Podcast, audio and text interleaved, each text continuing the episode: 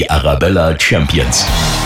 Aus München und der ganzen Region in die Welt. Erfolgsgeschichten vor unserer Haustür. Angefangen hat alles im Jahr 1861, damals als kleine Knopfmacher- und Posamentierwerkstätte in der Münchner Altstadt. Heute ist das Traditionskaufhaus Ludwig Beck weltweit bekannt und gehört zu München wie die Frauenkirche oder unsere Wiesen.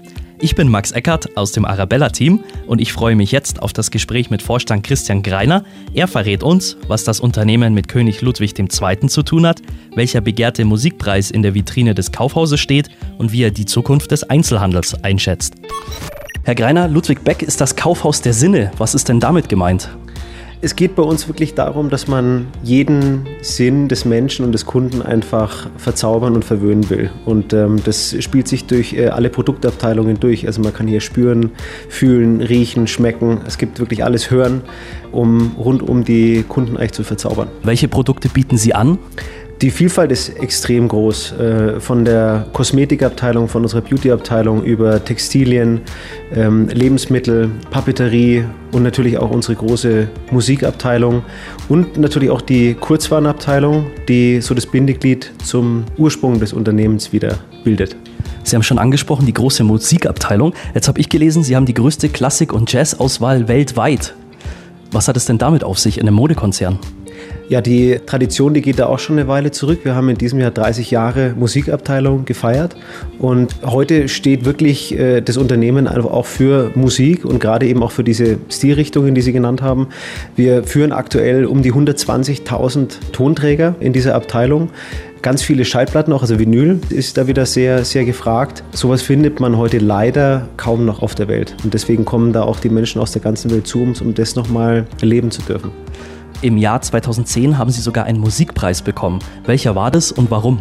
Sie sprechen da den Echo an, auf den wir auch sehr stolz sind. Und äh, das war ein, ein Sonderpreis eigentlich für diese besondere Abteilung, die wir seit Jahrzehnten eigentlich pflegen und ähm, die wirklich einzigartig ist auf der Welt. Und dafür wurden wir damals ähm, ausgezeichnet. Herr Greiner, Sie selber haben auch eine große Leidenschaft für Musik, haben ein eigenes Musiklabel. Erstmal, wie heißt es und warum sind Sie dann im Vorstand von Ludwig Beck gelandet und nicht irgendwo auf den Bühnen dieser Welt? Also vielleicht die einfache Frage, also das Label heißt Consens Music, weil ich mich da mit niemand anderem drüber streiten muss, was für Musik da rauskommt. Und ich habe ursprünglich neben einem betriebswirtschaftlichen Studium auch Musik studiert und aus der Verbindung und aus der Leidenschaft ist es entstanden. Und ja, auf den Bühnen der Welt, das ist natürlich immer ein Traum von jedem Kind, war sicherlich auch mal mein Traum. Aber ich sage mal, es gibt viele Bühnen, es muss nicht unbedingt die Musikbühne sein. Dann das Stammhaus hier am Marienplatz. Einen besseren Ort gibt es wahrscheinlich nicht, oder? Als hier direkt neben dem Rathaus. In Deutschland, glaube ich, gibt es wenige Orte, die so frequentiert sind und so im Herzen einer, einer lebendigen Stadt sind wie am Marienplatz in München. Das sehen wir natürlich nicht als einzige so. Also das sieht, glaube ich, jeder so, der sich auch irgendwo bemerkbar machen will. Deswegen haben wir natürlich hier auch immer alles geboten, was es gibt, äh, von jeder Demonstration und jeder Großveranstaltung, die äh, stattfindet. Aber hier ist halt wirklich, man ist wirklich im Herzen der Stadt und äh, am Puls der Zeit. Und deswegen ist das natürlich die beste Lage, die ich mir wünschen kann. Hier sind ja auch viele Touristen unterwegs am Marienplatz. Können Sie sagen oder kann man generell sagen, ob Sie mehr Touristen als Kunden haben oder mehr Einheimische? Also wir zählen ja pauschal schon mal alle, die außerhalb von Bayern sind, als Touristen. ist ja auch schon klar. Ähm, nein, es gibt natürlich deutsche Touristen, die aus anderen Städten nach München kommen. Da ist äh, München ein begehrtes Ferienziel, aber international eben auch aus, aus allen Regionen. Aber wir sind trotzdem noch zum großen Teil aus der Region. Also unsere Kunden kommen wirklich viel aus München und aus dem Umland von München. Und wenn man mal ins Ausland geht, ist, ist ganz stark äh, natürlich die Chinesen, die äh, immer mehr nach München kommen und auch bei uns einkaufen. Die arabischen Kunden sind bei uns stark vertreten. Und früher waren es eben auch sehr, sehr viele russische Kunden. Das ist dann leider durch die Ukraine-Krise damals sehr rückläufig gewesen, aber für die ganze Stadt stabilisiert sich jetzt so ein bisschen. Aber sonst wirklich, also wenn man nur die Berichte sich anschaut, dann kommen aus der ganzen Welt hier, hier Menschen vorbei. Das ist schon, schon wirklich spannend. Jetzt kennen wir alle natürlich das Stammhaus hier am Marienplatz. Wo haben Sie denn noch Standorte? Es konzentriert sich maßgeblich hier auf dieses Haus. Wir haben im Anschluss an das Gebäude, aber nicht mit dem direkten Zugang, eben die Kurzwarenabteilung und noch in den fünf Höfen eine kleine Dependance mit, äh, für Kosmetik und sind natürlich über unseren Online-Shop, der Luxuskosmetik anbietet, auch in ganz Deutschland und auch in Europa in verschiedenen Ländern schon aktiv. Weil Sie es gerade angesprochen haben, den Online-Shop, mir ist bei der Recherche aufgefallen, man kriegt ja nur Beauty-Sachen, also nur in Anführungszeichen.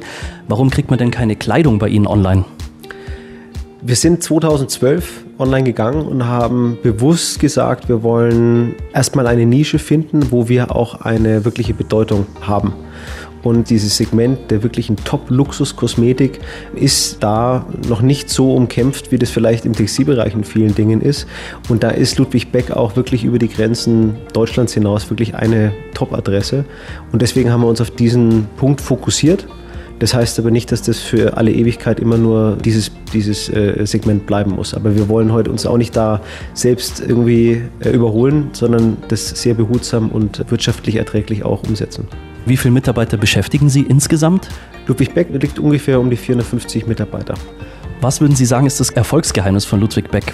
Ich glaube, dass Ludwig Beck immer authentisch geblieben ist.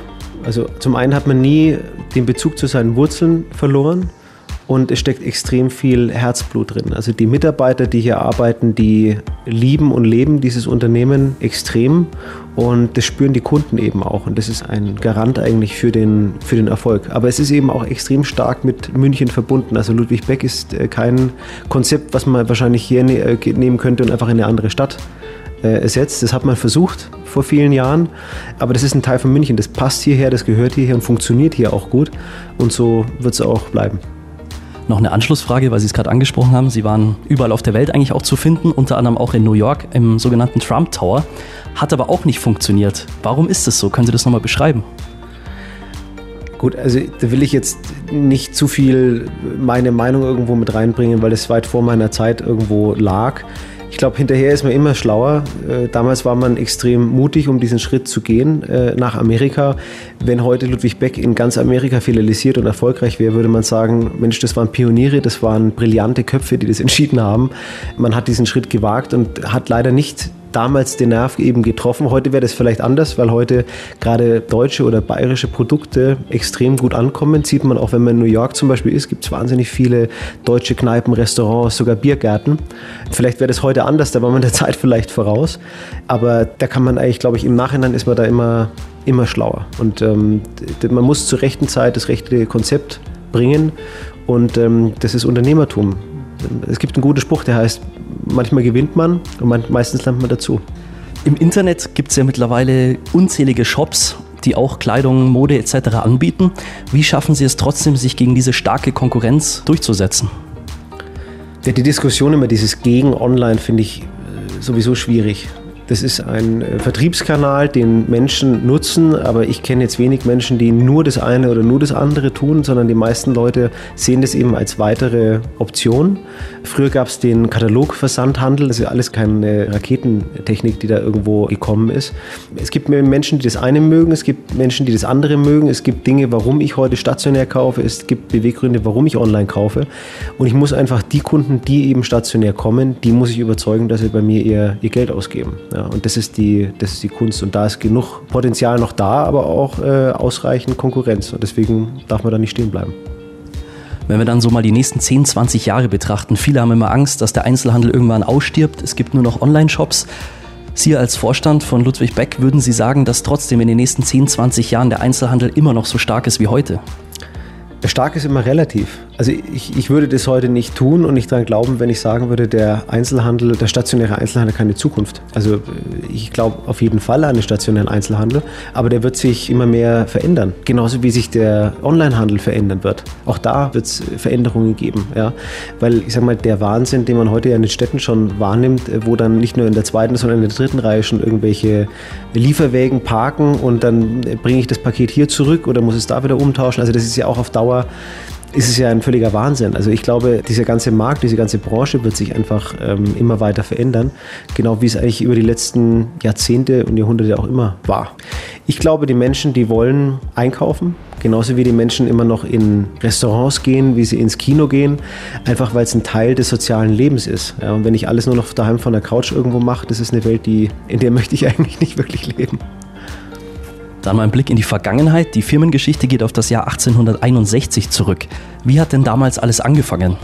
Angefangen hat es mit Ludwig Beck, der Posamente hergestellt hat und auch hier in der Umgebung eben seinen ersten Laden damals aufgemacht hat. Und der war dann auch für das Königshaus, ein Hofposamentier. Also wenn man heute zum Beispiel im Schloss Neuschwanstein einen Besuch äh, macht und sich dann diese, diese Quasten anschaut, die man an den Vorhängen oder auch an den, an den Betten sieht, die sind teilweise noch von Ludwig Beck hergestellt worden, auch für Uniformen und solche Dinge. Und aus dem Grund haben wir nach wie vor eben unsere Kurzwarenabteilung, wo man Wolle kaufen kann, Knöpfe kaufen kann. Alles, was eben aus diesem handwerklichen, aus diesen Wurzeln einfach kommt. Diese Tradition, die verfolgen wir nach wie vor. Und das Tolle ist, dass auch uns das Königshaus, also die Wittelsbacher, uns zum Jubiläum, als äh, Ludwig Berg 150 Jahre alt geworden ist, erlaubt haben, bei uns wieder das Wappen zu führen, weil wir eben immer noch in der Tradition dieses ursprünglichen Betriebs eben tätig sind. Wo soll es denn noch hingehen? Welche Herausforderungen oder welche Pläne gibt es denn für Sie in der Zukunft? Ja, also ich, ich glaube nicht, dass man heute mit den äh, völlig äh, verrückten Zukunftsvisionen, die vielleicht andere Unternehmer oder andere Firmen haben, dass das irgendwo zum Einzelhandel passt. Also es gibt so viele Möglichkeiten, Optionen, auch technischer Art. Und wenn man da nicht vorsichtig ist, kann man sich sehr schnell verrennen. Also ich glaube, wichtig ist schon, dass man auch in der Zukunft einfach die Kernwerte, die im stationären Einzelhandel einfach wichtig sind, das ist das Thema Service, das ist gutes Produkt, das ist zwischenmenschliches Arbeiten, dass die auch in Zukunft wichtig sind. Das wird sich auch verändern, aber ich glaube, dass man einfach da trotzdem ähm, sich fokussiert und sich nicht verzettelt. Also das ist eines der wichtigsten Dinge, gerade jetzt in der modernen Welt, in der wir leben, weil die Möglichkeiten, was man tun kann, wie schnell man es tun kann, was es an technischen Möglichkeiten gibt, die sind so vielfältig, dass die Gefahr eben eher besteht, dass man sich verrennt, als dass man Dinge damit besser macht. Ludwig Beck, der Modekonzern im Herzen von München, ist unser Arabella Champion der Woche. Herr Greiner, ich sage vielen herzlichen Dank und wünsche Ihnen und Ihrem Unternehmen alles Gute für die Zukunft. Ganz herzlichen Dank für den Besuch. Radio Arabella.